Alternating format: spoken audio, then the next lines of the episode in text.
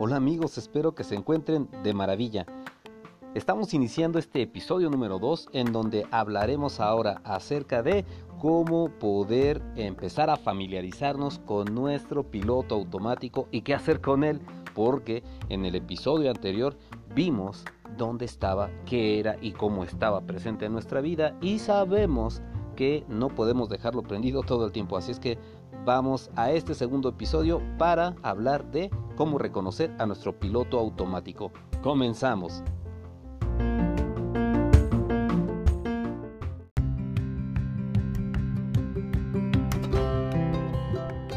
Antes de comenzar a hablar en este segundo episodio de nuestro piloto automático, me gustaría pedirte que me regalaras un comentario, que compartieras este audio también para que otras personas pues se puedan enterar de qué estamos hablando, de cómo su vida está siendo controlada y dirigida por, por ellos mismos, pero no se han dado cuenta cómo es que esto está ocurriendo. De igual manera que me envíes tus comentarios a mis redes sociales para que podamos seguir enriqueciendo este podcast y hacer de esto algo un poquito más divertido, más versátil y con más información, aprovechando toda esta trayectoria que hemos desarrollado a lo largo de 20 años de estar dando clases en la Escuela Nacional Preparatoria y bueno, en la actividad que tengo ahora también como empresario, como, como empresario de Network Marketing donde me he enfrentado a muchas situaciones con las personas y sus pilotos automáticos. Así es que vamos directo al tema. ¿Qué pasa con este piloto automático? Te decía en el episodio anterior que este piloto automático se empezó a formar desde que estabas pequeño hasta llegar a la edad de 7 años, según algunos expertos, y comenzaste a grabar. Imagina esto, imagina que tú eres como una pequeña grabadora desde los 0 hasta los 7 años. Una grabadora que no va a cuestionar absolutamente nada de lo que va a registrar y de lo que va a ser colocado como parte de su formación mental. Pensemos que vas a ser como un pequeño robot al que se le van a dar órdenes y estas órdenes las vas a seguir de manera de manera eh, fiel, de manera fidedigna. Es decir, que no le vas a poner pero a nada. Si de pronto a ti te dice tu papá, tu mamá o el núcleo de influencia en el que te rodees que las personas altas son malas, entonces se queda instalado y grabado en tu programa esta imagen, que las personas altas son malas. Cuando llegas a la edad de 10, 11, 12 años, donde te encuentras ahora en una situación de discernimiento, tus amiguitos se acercan a ti y te dicen, oye, ¿qué tal? ¿Cómo estás, fulanito? Mira, te presento a mi amiguito Manuelito. Y resulta que Manuelito es una persona muy alta. Entonces decides reaccionar y decir, las personas altas son malas. Oh sorpresa, acaba de ocurrir algo interesante en tu vida. Acabas de reaccionar a una programación. Hasta sonó la campanita. Acabas de reaccionar a una programación. Reprodujiste, reproduciste este lenguaje, ¿verdad? Eh, llevaste a cabo la reproducción de este programa que te hizo reaccionar y más adelante en tu vida si no haces conciencia de este programa, de este piloto automático, entonces mm, te vas a encontrar con un dilema. Quizá la chica o el chico que te gusta es alto y lo encuentras sumamente atractivo y es más es el amor de tu vida. Pero resulta que, oh sorpresa, es alto y tú tienes un programa que dice que las personas altas son malas. Así es que decides hacerle caso a tu programación, decides hacerle caso a tu piloto automático. Tú no estás dirigiendo tu vida, estás reaccionando de acuerdo a un programa. Años más adelante, como decidiste no andar con esta persona, te percatas que era una buena elección. Y es entonces cuando comienza la conciencia. Dices, bueno, pero ¿por qué reaccioné de esta manera? ¿Por qué elegí no estar con esta persona que era el amor de mi vida? Y resulta que acabas de caer en conciencia. Es entonces cuando necesitas ir hacia atrás y revisar tu piloto automático, tus programas. Así es. Y como ese tenemos varios programas más. La invitación es a que vayas revisando poco a poco cómo tu vida está funcionando de acuerdo un grado de conciencia o a un grado de piloto automático. Debo decirte que el piloto automático no está mal que esté ahí. De hecho, está bien que esté presente en tu vida, está bien que exista, porque hay algunas cosas que sí se necesitan hacer en automático, por ejemplo, bañarte, levantarte temprano, si es que tienes la costumbre, hacer ejercicio, comer sanamente, para eso sí nos sirve el piloto automático, pero para lo que no nos sirve es para las cuestiones emocionales. De pronto quedan instalados en nosotros todas aquellas emociones y reacciones que tienen nuestros padres hacia su entorno. Nosotros al recibirlo desde los 0 hasta los 7 años heredamos esas reacciones y después con el paso del tiempo las vamos ejecutando de manera fiel. Así es que, ¿cómo te puedes dar cuenta si estás en piloto automático o en conciencia? Esto es muy, muy, muy fácil. Simple y sencillamente cuando tengas una situación emocional, revisa la emoción. Por ejemplo, todo está marchando bien y de pronto, todo está marchando bien, absolutamente todo. Y de pronto, algo te dice, no, no me siento bien. No es la persona, no es la situación que tienes enfrente la que está mal. Acabas de hacer clic con una emoción del pasado. Curiosamente los seres humanos siempre estamos reaccionando a cosas que ya nos ocurrieron. Eso quiere decir que algo en ese momento te está recordando algo del pasado que necesitas trabajar en este tiempo presente. La emoción es la llave para saber desde dónde y desde cuándo tienes tú esta situación.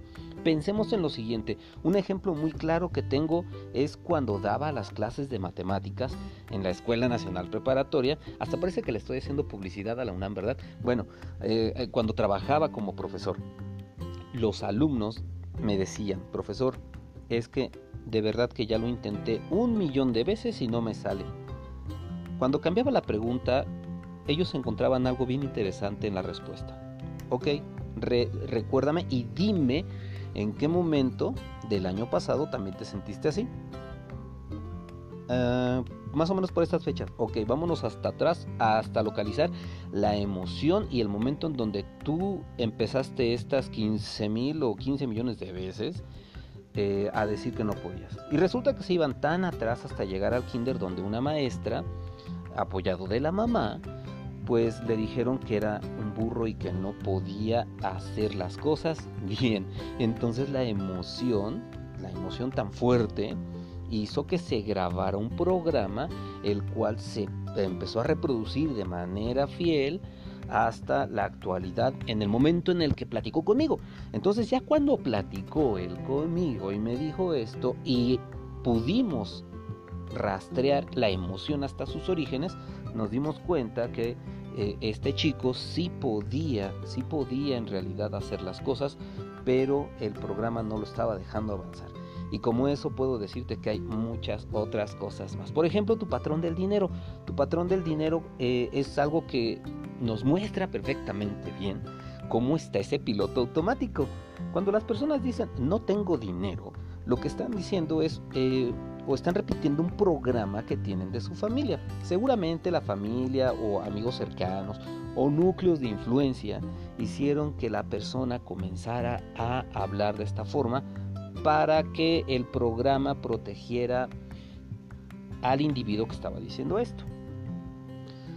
Es entonces que nuestra programación y la programación de esta persona va a evitar que sea rico, que sea próspero, que se gaste el dinero. Y, esto es bien, bien, bien cruel con el paso de los años porque las personas pueden llegar a caer en deudas en grados de inconsciencia extremo.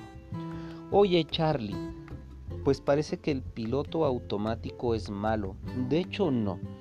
El piloto automático, como te dije, nos ayuda a tener rutinas de limpieza, de higiene personal, de ejercicio, pero ciertamente nuestro piloto fue creado para evitarnos, ojo, nos evita dolor, nos evita cansancio y nos evita riesgos.